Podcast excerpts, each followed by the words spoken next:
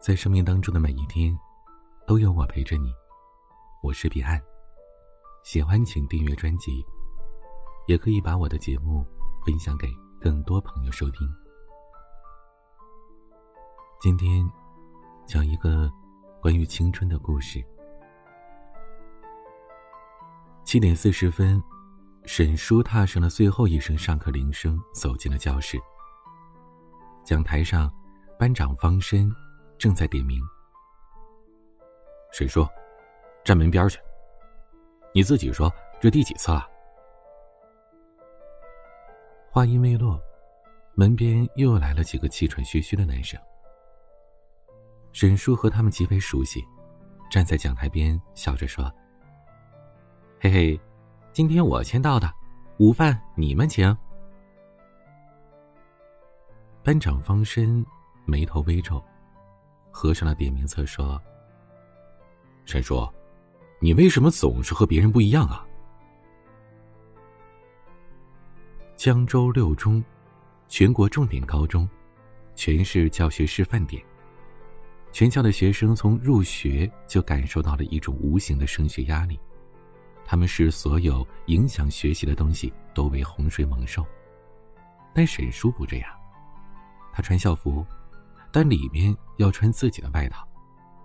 肥大的校裤要改成小脚裤，就算被拉到升旗台上树立典型，他也是嘻嘻哈哈，没有半分羞愧。更重要的是，在十七岁这个敏感的年纪里，哪个男生和女生多说两句话，都可能被怀疑是在谈恋爱。对于异性，学生们是又好奇又害怕。可沈叔从来不避开异性，并且和班上的男生打得火热，谁要敢指责他两句，他准能把那人的舌头从嘴里扯出来。全班所有的女生都不喜欢他，班长方申也不喜欢。班长，我哪儿和大家不一样啦？大家有的我都有。他嘻嘻哈哈的说着。沈叔。我有的你能有吗？说这话的是坐在最后一排的男生，然后全班的男生都意味深长的笑了起来。啊，错了错了，我们班女生有的我都有。男生们笑得更大声了，只有方申摆着一张脸。沈叔，你别给我贫嘴。你迟到的事儿，我一定会报告老师的。站在门边的几个男生笑了起来。嘿，班长，我们都是初犯，帮我们进去呗。方申挥了挥手。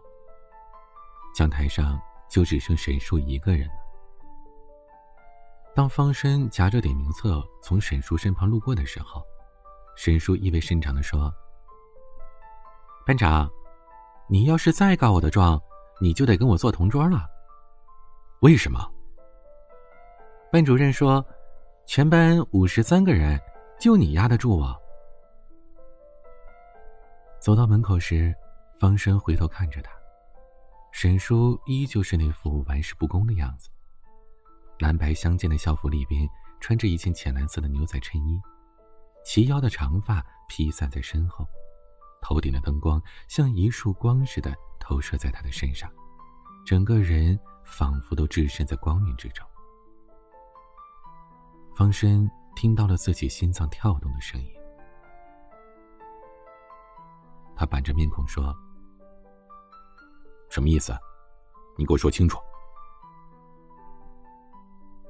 沈叔耸了耸肩，说白了呀，全班五十三个人。就你一个不让着我，也不忍着我。在方申向班主任报告的第二天，沈叔搬着书桌坐到了方申旁边。教室的第三排，周围都是尖子生，望过去全都是奋笔疾书的后脑勺。沈叔唏嘘了一下，笑嘻嘻的凑到方申的耳边说：“班长。”你就这么想和我做呀？方申握着笔的手指一紧。唉，可是我一点都不想和你做。神叔靠着墙叹了口气：“唉，你们这群书呆子呀！”你知道什么？方生似乎忍了很久。说话的时候，一张脸涨得通红。读书才可以改变命运。神叔愣了一下。可是，我命挺好的呀。的确，有一个有钱的老爹，又有一张不错的脸蛋儿，成绩糟糕的一塌糊涂，还能坐在六中的重点班读书。方深冷笑了一声。神叔不理他，自顾自的拿着手机玩。上课时间不能带手机。你再玩，我就告诉老师了。沈叔叹了口气，将手机放回了兜里。三天之后，期中考试的成绩下来了。沈叔昏昏欲睡的眼睛突然睁大。方申看了一眼，每门功课都在及格线上。哎，班长，你多少分啊？为了不伤害他。方申用课本挡住了自己的成绩单，沈叔也不搭理他，冲着最后一排的几个男生摇晃着成绩单：“嘿，我及格了！哎呦，行啊，榆木脑袋开窍了。”说着，几个人就围在了方申的座位上，伸手打着沈叔的脑袋，而沈叔像一只小白兔似的傻乎乎的笑着。方申愣了一会儿，及格又怎么样？还不是全班倒数第一。这几个男生不同意，但都没有多说什么，把身上的糖当做奖励往沈叔的桌子上一放，就散开了。沈叔很高兴，白皙的脸上染着淡淡的红晕，握着手机的手指都是颤抖的。方生只觉得心头闷得慌，抢过了沈叔的手机，拽在手里。都考成这样了，你还有脸玩手机？你快还给我！沈叔似乎很紧张，脸比之前更红了。可方深比他高出不少，他将手机拿起来，看见上面有一排短信，全是沈叔发给那个人的。而那个人从头到尾，没有半句回应。那是一个全然陌生的备注。这也是方生第一次知道，周林这个人的存在。沈叔像一个孤独的老者，自言自语的诉说着自己的生活和心情。趁着方生发愣之际。沈叔已经站在凳子上，把手机夺回来了。不一会儿，上课铃响了。沈叔在桌子上趴了一天。临近放学，有人碰了碰他胳膊。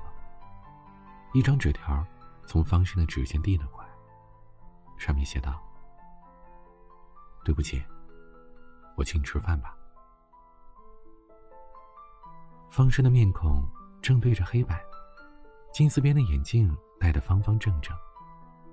沈叔突然笑了一声，回了一个“好”。放学之后，方申在快餐店等着沈叔。这是他第一次和女生单独吃饭，他满脑子都在想，待会儿该说些什么。他正想着呢，脱了校服的沈叔便走进来了，身后。跟着一群他的好哥们。哎，班长，今天你请客啊，谢了啊。班长，我胃小，吃不了多少，两份炒饭就够了。他们熟悉的在班长身边坐了下来，你一句我一句的，愣是没让方生插上一句话。饭吃完之后，几个人道了声谢，便簇拥着出门了。方生从后面追上沈叔。路边亮起了霓虹灯。沈叔得意的笑着：“班长，有事吗？”沈叔，我教你读书吧。沈叔微微一愣，显然没有意识到，在自己狠狠宰了班长一顿的情况下，他竟然不提之前的是是非非，还要教自己读书。羞愧感犹如壁虎爬满了整个胸腔。班长，我成绩很差的，这次及格都是因为作弊了。方深深深的看了一眼沈叔，没事儿，我很厉害。灯光照耀在少年倔强的眉眼之间，沈叔捂住嘴笑了起来。哼，那我成绩要是还追不上来呢？方深微微皱了皱眉头。这不可能。在自己擅长的领域，每个人都有超乎寻常的自尊心和自信心。沈叔眯着眼睛，双手揣进了校服的兜里，晚风卷起了黑亮的长发。班长，如果我的成绩一直追不上来，你会等我吗？方深沉着一张脸，风灌进了校服里，整个人显得单薄而冷漠。他只回了两个字：“不会。”他的人生就像是一条笔直的线条，什么阶段该做什么，从小便有着明确的计划。他不会为任何人改变他的计划。说完。他迈着长腿，率先往前走去，一次都不曾回头。说是教沈叔学习，其实也就是上课的时候会告诉他这是重点，要认真听。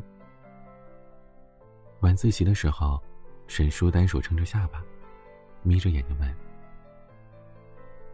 方山，全班这么多人。”怎么就你管我呢？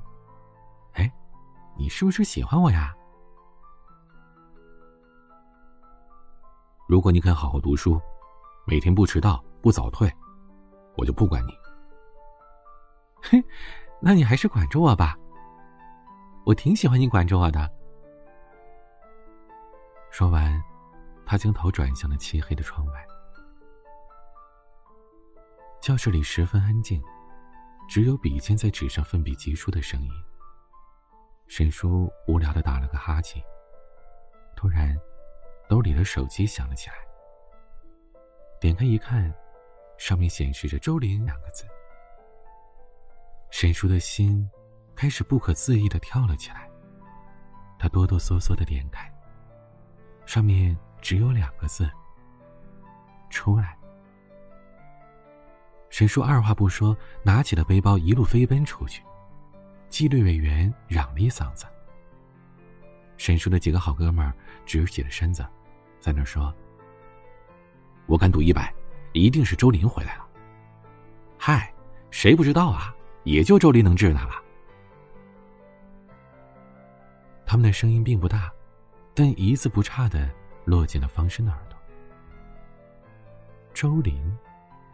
就是那个让他一直牵挂的人吗？那个人有他的成绩好吗？有他这么稳重吗？有他优秀吗？他站起身，走到说话的几个男生面前。少年老成的方申在班上还是挺有威慑力的。几个男生对视了一眼，低下了头。周林是谁？方申问道。你去看看不就知道了吗？一个男生强声道。这时，一个女生出声问道：“哎，是不是四中那大哥啊？整天就知道打架、逃课、泡网吧什么的，听说还留了两级，但是长得特别好看的那个？关你屁事儿啊！”沈叔的哥们儿毫不客气的骂了回去。如果这个人比他优秀，方生觉得可以退让。但是这样一个不良少年，凭什么得到沈叔全心全意的喜欢呀？方生抬步走了出去，走到楼梯的拐角处，便见到一蹦一跳正上楼的沈叔。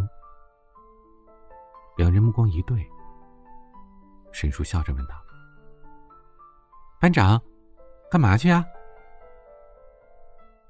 方生移开了目光，找老师告你状去。切，班长，你除了会告状，还会干什么呀？说完，沈叔与他擦肩而过，走进了教室。走廊上飘散着他发间淡淡的香气，和陌生的烟草味。方深抿着嘴唇，转身跟他走进了教室。看见沈叔，他的好哥们便沸腾了，一个劲儿的招呼他过去。哎哎，沈叔，是不是周林回来了？哎，你俩刚才干嘛了？风声坐回到位置上，他不想回头。沈叔趴在一个男生的桌上，做了一个接吻的动作。顿时班级里一片唏嘘，而其他同学因为之前有女生多嘴被骂的关系，虽然无比好奇，但却没有回头。方生的脸涨得通红，他在纸上一笔一画的写道：“为什么会有这么恬不知耻的女生啊？”沈说：“为什么你总是跟别人不一样呢？”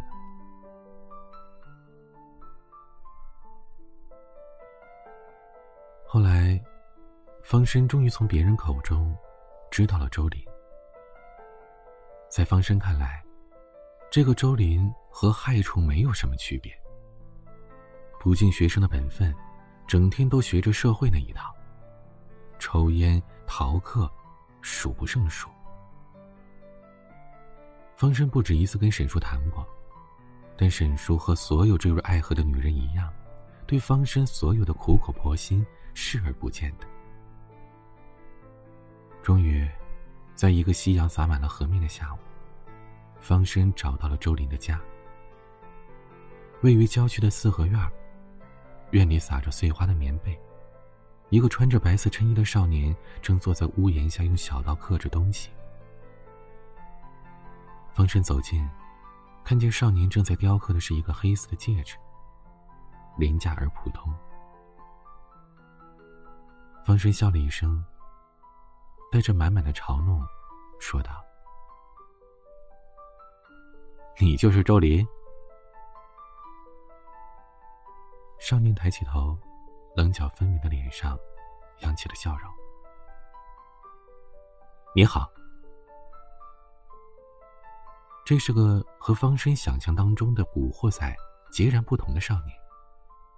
他身材结实，手臂粗壮有力，浑身散发着阳光的气息，和自己身上那股弱不禁风的书生气截然不同。我是沈叔的班长。周林抬起头，眼神有些耐人寻味。有事吗？希望你不要再打扰他。少年的心里燃着一团火，是极度的熊熊烈火，将他整个人燃烧殆尽。为什么？周林。放下了手中的戒指，点燃了一支烟，问道：“他在学校听话吗？这跟你有关系吗？你能给他什么？”周林并没有辩解，只是似笑非笑的看着他。你根本配不上沈叔，方生拿起周林面前的戒指丢了出去。你这种败类，给我们六中的学生提鞋都不配。周林眯起了眼睛，感情到我这儿来秀优越感来了？你喜欢沈叔吧？喜欢他？谁知道呢？方申他哪有时间为这些小事烦恼啊？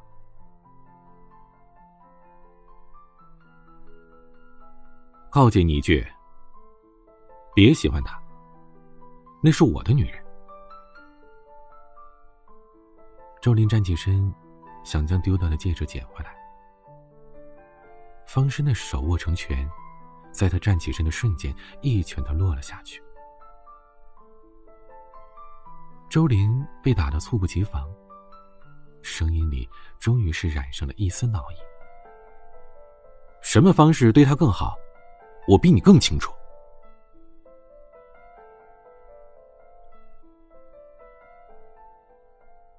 晚上，方生顶着一张被打得青一块紫一块的脸回家了。方深的母亲一看，立刻就给校领导打电话，连夜赶到学校要讨个说法。班主任询问情况，方申毫不犹豫的说出了沈叔和不良少年早恋的事情。而他，作为尽职尽责的好班长，在阻止两人酿成大祸的过程中，遭到了不良少年的攻击。六中的领导连忙联系了四中的领导。周林劣迹斑斑，学校早就想把他开除了。此事一出，学校连夜将周林叫到了学校，做出了劝退的决定。沈叔早恋的事情在学校闹得沸沸扬扬，以方生的母亲为代表的家长会要求将沈叔赶出一班，说不能让一颗老鼠屎坏了一锅汤。学校领导。顶不住压力，让沈叔先请假回家。一个星期之后，再到别的班上课。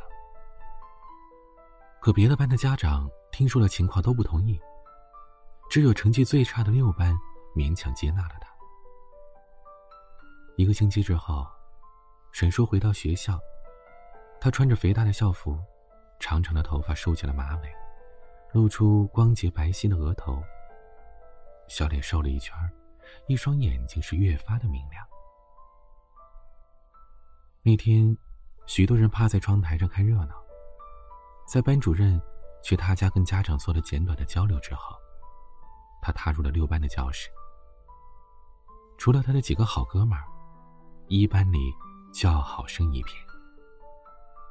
不少同学夸方生做了一件好事儿，但方生抿着嘴唇，没有说话。高二的课题繁重，这件事儿很快就淹没在了茫茫题海当中。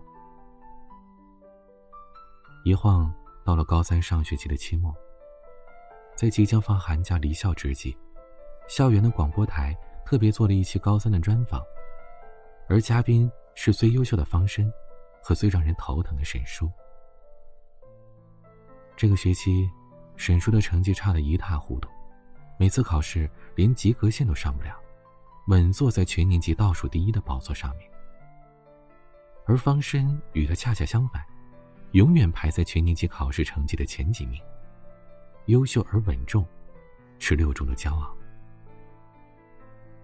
这是在那次之后两个人的第一次见面。沈叔还是那副玩世不恭的样子，嘻嘻哈哈的没个正形。这档节目的主持人是一个二年级的学生，对沈叔有一种与生俱来的厌恶感。他拿起了之前准备的脚本，看都没看上面的问题，直接对着话筒问道：“请问，你们怎么看待早恋这个问题？”方申挺直了身子说道：“在我们这个年纪，很容易把对异性的好奇当做是爱。”其实大多数人根本不知道什么是爱，爱应该是共同进步，是让你因为这段感情成为一个更好的人。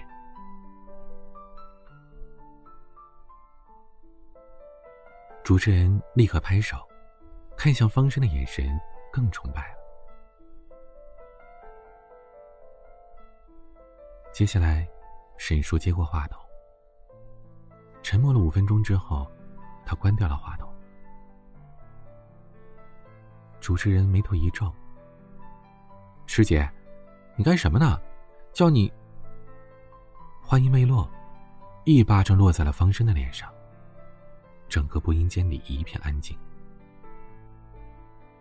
沈叔将话筒重重的往桌上一搁。方山，周林那天到底有没有打你？只有你自己清楚。他的周林的确不是一个好学生，也很少陪他，更不会哄他，逗他开心。就算联系，也只是督促他好好读书，但依然是沈叔见过的最有担当的男人。方山，你以为你有多优秀？你不过命比他好而已。沈叔红着眼眶，推门而出。在所有人还在父母怀里撒娇的时候，周林已经扛起了生活的重担，不仅要养自己，还要照顾重病在床的母亲。他没有做过任何伤天害理的事儿，为什么要遭受那些无辜的非议，去衬托方生的完美呢？方生一直没有说话。这时，小师妹过来安慰他：“师兄，你别管他啊，他就是脑子有毛病。”方深抬头看向窗外，阳光透过枯枝的间隙，在枯草坪上投下了斑驳的光影。沈叔说的没错，那天，那个人从头到尾。都没有碰过自己一根手指头。那天，周林说：“你走吧，你挨不了我一拳的。”于是，方生故意惹了一群小混混，将自己揍得鼻青脸肿，自导自演了一场一石四鸟的大戏。周林退学，沈叔换班，周林和沈叔分手。而方生自己呢，尽职尽责，饱受赞扬。高考毕业之后，方生去了北方。从别人口中得知，沈叔留在了南方，靠家里的关系报了一所三流的本科院校。大三那年，方生代表学校参加辩论赛，决赛地点在沈叔的学校附近。犹豫许久，他给沈叔发了一条短信：“有空一起吃饭吗？我在你们学校附近。”从他到达沈叔所在的城市，直到离开的前夜，才收到了沈叔的回复，只有一个字：“好。”十月的天，秋高气爽。方生穿着白色的衬衣赴约。同行的师弟非要跟着他，直到看见了一身长裙、出落的像仙女一般漂亮的沈叔，这才竖起大拇指，悄然离去了。三年不见的沈叔，比之前更漂亮了。长长的黑发，站在人潮拥挤的步行街街口，晚风当中，是如此的美丽。方深叫住了他，沈叔微微一愣，随即露出了笑容。好久不见，方生。那是释然的、温柔的笑容。两人吃了饭，说着彼此的近况，仿佛失散多年的好友，不复当年的半点针锋相对。临近晚上十点，方生将他送回了学校。昏黄的路灯照射着一旁的香樟。方生突然笑了起来，说道：“哎，你还记得当年我说叫你读书吗？那天晚上的路灯，也像现在这样。沈叔笑而不语，仿佛在回忆着什么。沈叔，我前不久碰见周林了。他停下脚步，透过薄薄的眼镜片，看着沈叔。你知道他现在在做什么吗？做什么呀？方申掏出手机，点开了一张照片，递给他。上面是一个穿的脏兮兮民工打扮的年轻男人。他身材高大，皮肤黝黑，蹲在路边吃着饭，黑亮的眼睛看不出任何情绪。陈叔，这种男人配得上你吗？当年你会怪我，可是现在，你一定会感激我的。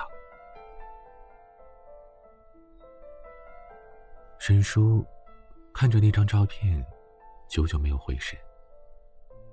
过了很久，他才说：“方深，方深，当年你为什么要那样做啊？还能是为什么？”少年热血，妒火灼心呗。方深低着头，没有回答他。风静静的穿过了两人之间，风卷起了沈叔的长发和绿色的香樟。过了许久，沈叔望着不远处的操场，笑出了声。方深，还记得那一次吗？我问你，如果我追不上你，你会不会等我？你说不会。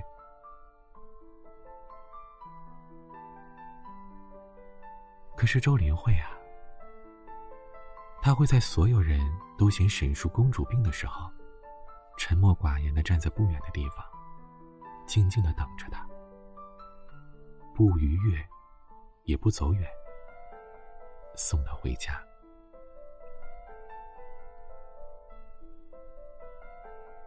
方深，其实你一直都错了。周林从来没有接受过我，可是就算如此，我还是喜欢他。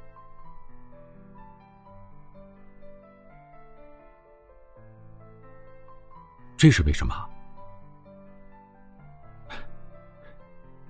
谁知道呢？世界这么大，他就想要一个周林。沈叔笑了起来，有些无可奈何，却又理直气壮的。可是方生急了，他喊了出来：“沈叔，你看清楚了吗？”他这样的人没文凭、没背景、没未来，你会跟着他穷一辈子的。只要是他要饭，我都跟着。沈叔看着方生的眼睛，天真，却又无所畏惧。哪怕将来睡在桥洞下，但想着旁边躺着的是他。我也能笑出声来。你这是愚蠢。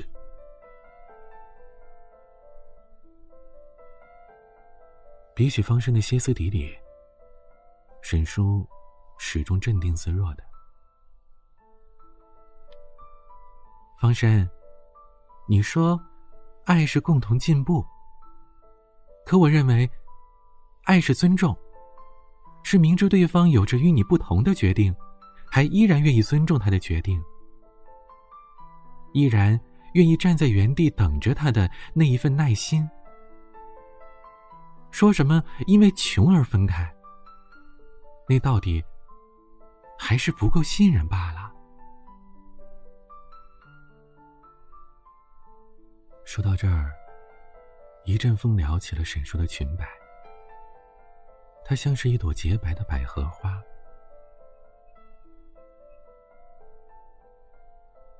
方深，就算看不到未来，我也愿意等到他能给我未来的那一天。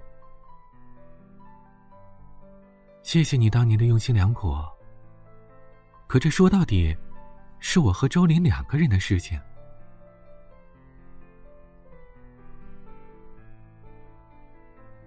方深站在原地，说不出一句话来，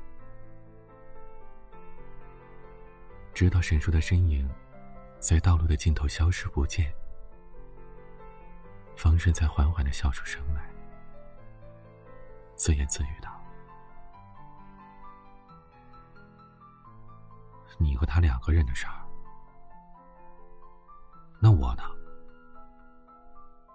沈叔。我和你之间，又该去问谁要一个结局呢？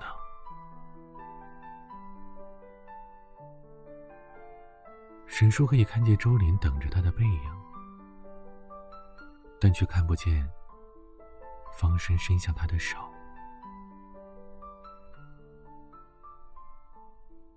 我教你读书吧，班长，我成绩很差的。这次及格都是因为作弊呢。没事，我很厉害。寂静的香樟树下，是抿着双唇、哭得不能自已的方深。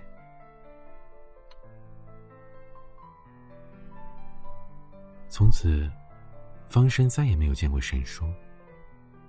一晃多年。后来，高中同学十年聚会，沈叔也没有来。当时的方深已经在一家外企做高管，年纪轻轻，事业有成。不少同学打趣道：“班长，怎么还单着呀？”谈了几个，没有一个合适的。班长，你都不知道吧？高中那会儿，我还给你写过情书呢。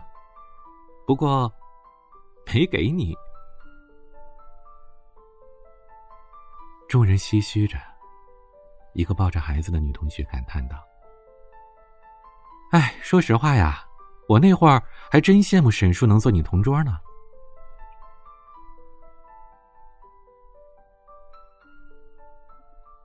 在最美好的年纪，做了最想做的事，爱了最想爱的人。无论结局如何，当初掀起多大的轩然大波，但这终是生命当中最灿烂美好的岁月，一去不复返。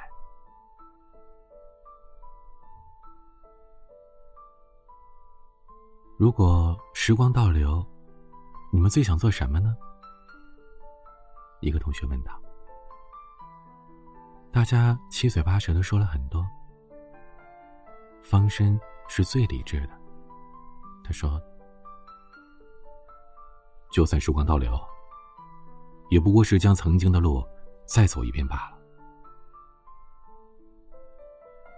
周围霎时间沉默了下来，气氛瞬间降到了冰点。方深自嘲的笑道：“ 如果真的可以啊。”那我再也不要遇见他。大家纷纷猜测，这个他是谁？仔细想来，并没有觉得那些年他和哪个女生走得十分亲近啊。后来，一个人大胆的揣测道：“班长，你不会是喜欢沈叔吧？”为什么不会？就像想起了多年前的夜晚，沈叔也问过类似的问题。方深，你为什么要那么做？在方深最渴望了解异性的年纪，沈叔离他那么近。沈叔说：“全班五十三个人，就你压得住啊？”方深。全班这么多人，怎么就你管我呢？哎，你是不是喜欢我呀？嘿，那你还是管我吧，我挺喜欢你管我的。对于沈叔而言，这或许不过是随口的一句玩笑，却拨动了方生最敏感的心弦。方生为了沈叔，幼稚的找周林谈判，故意被揍得鼻青脸肿，嫁祸周身。知道沈叔被别人亲了，他气得满脸通红。哎，说起来，咱班沈叔现在怎么样了？话题转向沈叔，有人问着沈叔高中时的好朋友。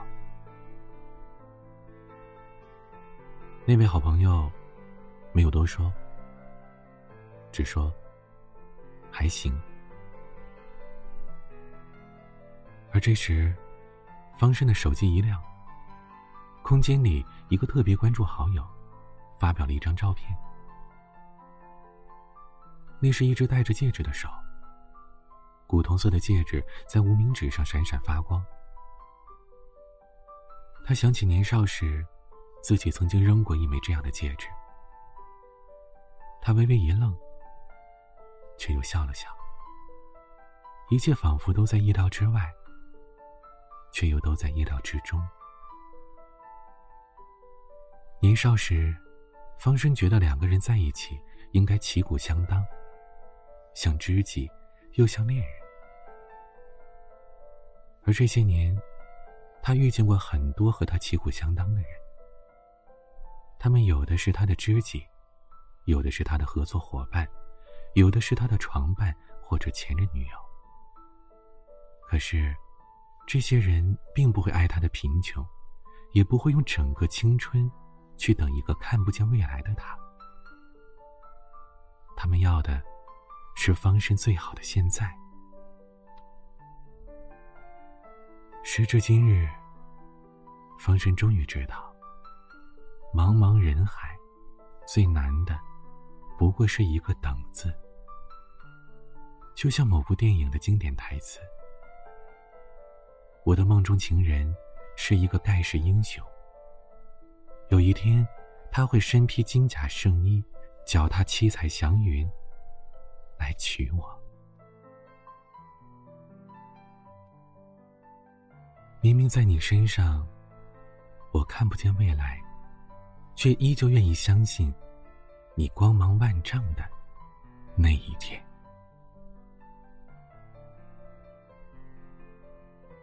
方深在这张照片下，只留了一句话。他的命比我好。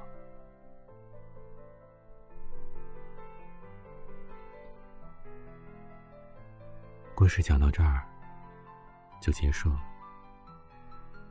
当然，周林跟沈叔的故事还将继续着，而方生也会有着属于自己的故事。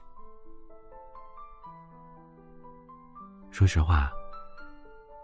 很多人可能听到这儿会觉得，沈叔爱了一个对的人，用他的青春，最后等来了周林的接受。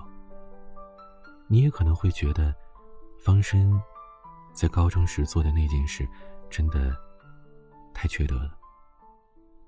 虽然是少年心性，虽然是嫉妒心作怪，但这也能看出来一个人的品性吧。但我觉得，事情不能单纯的这么看。不知你有想过吗？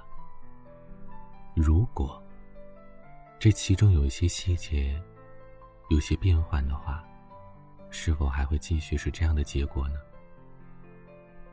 如果沈叔不是有一个非常有钱的老爸，如果不是自己的容貌本身就很优秀。他可能在未来不用担心学业，不用担心成绩，也不用担心自己的收入吗？他可能选择一个在工地打工的周林作为自己的爱人和伴侣吗？他拿什么吃，拿什么喝呢？当然，不是说贫穷的人就没人爱，也不是说贫穷的人就只能被同样贫穷的人爱着。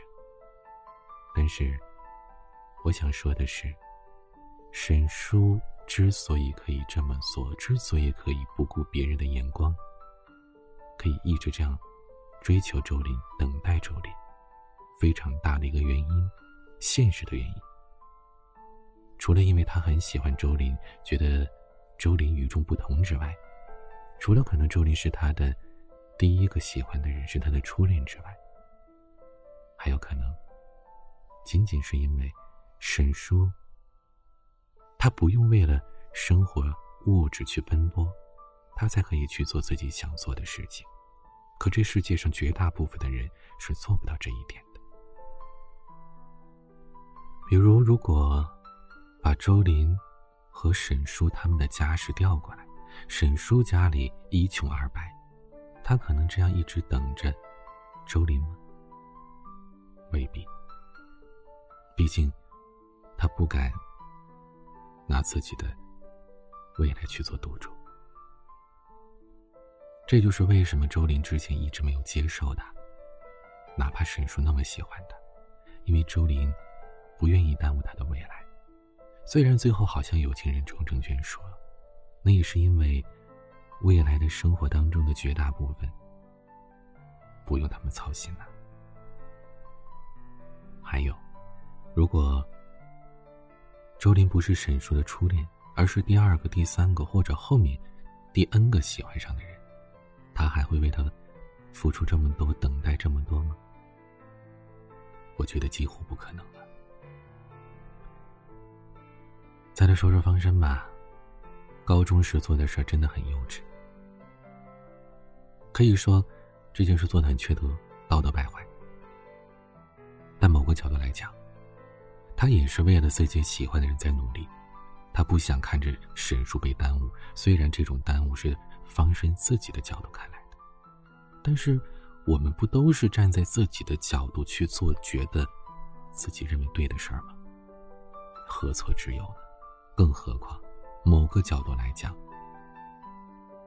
周林是方申的情敌啊。为了追求所爱。谁不会用尽全力呢？所以这件事儿本身没有什么是非对错。我不觉得沈叔对于周林的这份等待和爱是有多么多么特殊的高尚或者难得。更多，我觉得是因为他有着常人没有的条件。当然，我们还是很羡慕。并且，也很佩服沈叔的这份等待的。我也发自内心的祝他们未来可以一直幸福下去。只是想告诉正在听节目的你：别羡慕，更不要去模仿或者期待。你没有漂亮的脸蛋儿，更没有特别有钱的老爸，同样，也没有一个学习那么好的男生，事业有成的青年。垂青于你。话说回来了，按照方生这样的性格，如果沈叔家里条件一般，长得也一般，方生还真不一定看得上。毕竟在他看来，这不算是势均力敌。所以有的时候，故事是故事，现实是现实。虽然现实比故事更加美好，或者复杂，或者痛苦。但总之，现实可能会更精彩。但别忘了，更精彩的现实比例太低，大部分人都像你我一样，只是个平凡人，都只是个俗人。既然是俗人，咱们就按俗人的方式去生活、去爱就好了。但是，至少在听节目的这一个小时里，我们还是可以期待，期待每一个人。都能拥有自己的幸福，这个幸福不一定像沈叔和周林这种，也不一定像方生期待的这种。它是只属于我们每个人自己的，我们觉得幸福的就好了。节目听到这儿，如果你喜欢，请点击专辑上方的订阅，也可以在我的个人主页上收听到更多的节目，不同的专辑都会适合你。也请你关注我的微博、抖音，都可以搜索 DJ 彼岸，公众号 DJ 彼岸。每个夜晚都用声音陪伴你。我是彼岸，晚安。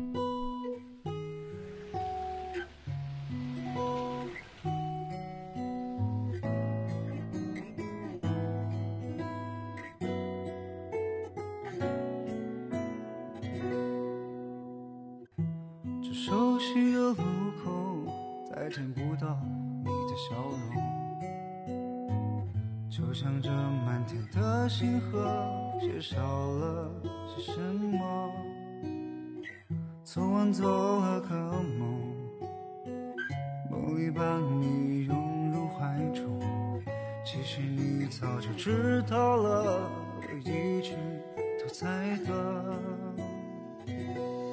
我在等爱你的身份，让这晚风吹得认真。你在谁的怀里睡得如